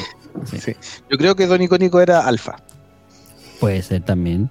Eh, Se sentía, entra más- represe- se sentía representado por el robot. Sí, por el robot, sí, también puede ser. Puede ser. Estamos- Aquí hemos- no hemos puesto fotos de Alpha, del robot Alpha, de los Power Rangers. Pero vamos a poner Eh, ir redondeando ya. No sé qué Por eso, estaba haciendo. Eh, es una serie bien entretenida dentro de todo. Historias simples que rayaban de repente un poco en lo ridículo, pero la simplificación norteamericana, como bien señaló De Laguna al principio, eh, a pesar de que en, en Japón no es tan pa- para un público tan, tan adulto, eh, Alpha, por si acaso. Alpha, sí, de la nueva versión ahí, eh, Bean Barry, buena, Sí. buena serie. Así que Bill Hader ahí, que salía también en, en la nueva versión de, del It. Voy a poner el de la versión turbo, que es como más cuadradita, más de juguete. Aquí es cuando el azul era un niñito. Sí, primero que un caro chico. Porque eh, por alguna a razón los- tenían que ser adolescentes los. A los Shazam. Sí. Pero era una serie eh, bien simple, entretenida, muy repetitiva en su en su tono, Ah, pero que. ¿Y sabes por qué era un caro chico el azul? por Porque resulta que los Super Sentai también. Ahí lo- lo- los, los Rangers eran todos niños en, su- en esa serie. Mm, Entonces, como había en escena con los caros chicos, tenían que meter a un caro chico entre medio. pues, Y ahí tenemos la, claro. Y ahí tenemos la evolución de del Red Ranger. del Red Ranger. De Red Ranger al triple Red Ranger. Ajá, ¿cómo será que Jovita dice no, casi se nos muere? Sí. Entre un ataque de tos y de risa al mismo tiempo. Claro. Ahí está el, el- el Ranger que se comió al Red Ranger rojo Claro. del 93. Sí. Así ¿Quién que- No, buena serie. Quisimos, quisimos repasarla un poquitito desordenado, estuvimos hoy día, pero entre probar la nueva plataforma, pero comentarle un poquitito un, una serie noventera que muchos fanáticos, eh, y tenemos hartos hartos fanáticos que les gusta esto, este Super Sentai o esta versión norteamericana, y hay que reconocerle al eh, a Jaime Saban que prácticamente con, con cinco chauchas logró un negocio millonario, millonario se tiene que haber multiforrado con todo. La tremenda franquicia. Ahí donde probablemente. la está mostrando la transición en la temporada final de la ter- de, ya para la tercera. La tercera, eh, 40 sí, minutos. de la segunda a la tercera ya vienen poderes más místicos de, de oriental, entonces cambiaban de los dinosaurios. Sí. Probablemente si Jaime Saban hubiera hecho la película nueva, lo hubiera hecho por un par de chauchas y hubiera ganado un montón de. Lo hubiera hecho por de- unos millones de dólares. Sí, Le- eso. le vende a Disney una cosa y después se la compra por la mitad, po, y, la, y la vuelve más, más, más, Poca, poca gente puede decir eso y después la vuelve a vender por el más, la- más cara que la más cara todavía, claro, más cara de la anterior. Sí, bueno, Had- la tiene dentro de su línea donde eh, su Ahí parte animada obviamente busca vender dibujitos. claro, ahí están Ahí los está actores David- David originales, el Sí. azul, el, el negro, Es- Reyes sí, negro. esa, fo- esa foto justifican un poco el tema de que David Jones estaba llorando de más, porque si, si era tanto el problema no hubiera vuelto, bueno, la plata siempre. siempre sí, la con plata. el dinero poderoso. Así que, palabras finales para que cerremos este episodio de Power Ranger Mighty Morphin y darle las gracias a todos una los hora y nos- media, según, jo- Sí, según icónico íbamos a hablar 15 minutos nomás. No, esa era la idea de la. ¿Ah? Ese era el plan. Dijo, yo no sé, no sé nada de este episodio, entonces vamos a hablar 15 minutos y se acabó la cuestión. Bueno, pero ahora puedo decir que he aprendido bastante de esta serie. Igual, eh, como fenómeno cultural, es súper interesante todo lo que pasó. Como dijimos en algún momento, sirvió también para sensibilizar un poco al, al público estadounidense con las producciones japonesas y después eh, el anime entró con fuerza, lo cual yo, yo creo que nos beneficia a todos porque permitió que se exhibieran en cine después grandes producciones del anime. O sea, Eh, está bien, cualquier cosa que haga que los gringos abran un poquito sus fronteras y se empapen un poco de otras culturas es beneficioso para la humanidad, finalmente. Leamos el chat, por favor. Bere nos decía, ese parece, ahí quedamos.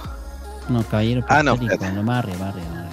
Elizabeth Bank, que es una bruja en la vida real, no se tuvo que esforzar nada. Re- respecto a Rita Repulsa en la película. Y después Bere nos decía, caballeros prehistóricos, eh, hay de todo ahí en los Ay, Power Rangers. Ya lo quise preguntar, pero Hay una mezcolanza. uh.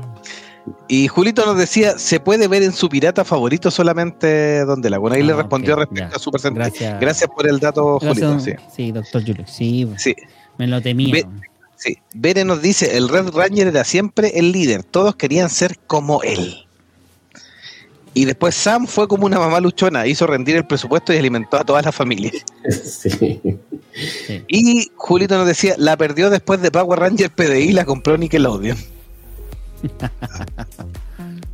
O sea, en ese tiempo cuando la compró, o sea, la, la- la retomó Saban, una de las cosas que hizo fue eh, dársela como producción, o sea, o compartir la producción, mejor dicho, a uno de los canales que más potencia tenían en aquel entonces, que era Nickelodeon. Entonces, ahí donde la tiró como para arriba, así como la espuma. Si al final Sí. se la terminó vendiendo a Hasbro, como ese jovito, ¿cuánto? En- 1500 dijo Eduardo Benítez, yo no me acordaba del monto, pero sí. no sé, pero le creo. le creo totalmente. Así que eso.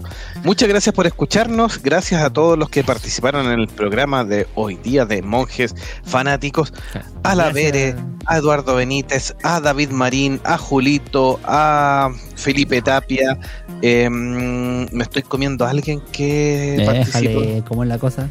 No, pues no. Don Luis. Hernández, ve ahí Luis Hernández, Eduardo Benítez, y ahí están todos los que participaron. Un gran abrazo y a todos los que después nos escuchan en las plataformas de Spotify, donde nuestro productor general se ha portado un 7 y ha estado subiendo los capítulos al día para que ustedes los disfruten y también lo han agradecido así. eh, disponible en Spotify y en todas las plataformas. de- Veremos cómo pasará con este. no sé qué voy a hacer. Pronto, pronto, pronto. Eh, quería decir yo. No, y agradecemos por, nuevamente a la gente que ha, ha estado participando y donando en nuestro Patreon, monjes fanáticos, que todavía está vigente por si acaso. Ya que gracias a ellos hemos podido mantener Continuar. o continuar, mejor dicho, la transmisión simultánea en todas las plataformas había y por haber. Bueno, mentira. En las tres principales solamente. Facebook, sí, Facebook, YouTube Twitter y, y, el y el YouTube, claro. Twitch Sí. y YouTube. Y con y como no sabemos usar este software, vamos a ver si la próxima semana continuamos. el tema. Pero gracias a Patreon es que eh, pudimos. Estamos, estamos amarrados un mes. Estamos amarrados un mes. No, si vamos a tener que aprender a usarlo, si no sonamos. y ya lo dijo Doctor Icónico y tiene razón. Sí. Que- No hay otra opción. Ya. ¿Cómo era? ¿No hay otra opción? No hay otra opción. Eh, Muchas gracias entonces a todos los que nos han escuchado y nos veremos quizás la otra semana. los espero en MySpace. ¿eh? Que estén muy bien. Adiós. Chao, chao, chicos. Nos despedimos. Chao, Eh. Bene. Chao. Chao. Gracias, gracias, gracias por acompañarnos. Ahora, ahora el productor general tiene que terminar la transmisión. No sé dónde está el botón para terminar. Ah, aquí está. Y no, y, no- y- y no se borre. Cuatro. Claro, me ya. Mira, si ahora tengo hasta Mira qué bueno. ¿eh? Qué buena gente. No sé si me puede confirmar en el chat antes que se vayan si se escuchan los, los efectos espaciales de, mus- de sonido, por favor. Alguien que me diga sí o no. Irnos. Quiero saber eso, ¿no? ¿Ya? Listo, gracias por el aporte. Nos vemos. Chao. Chao, chao.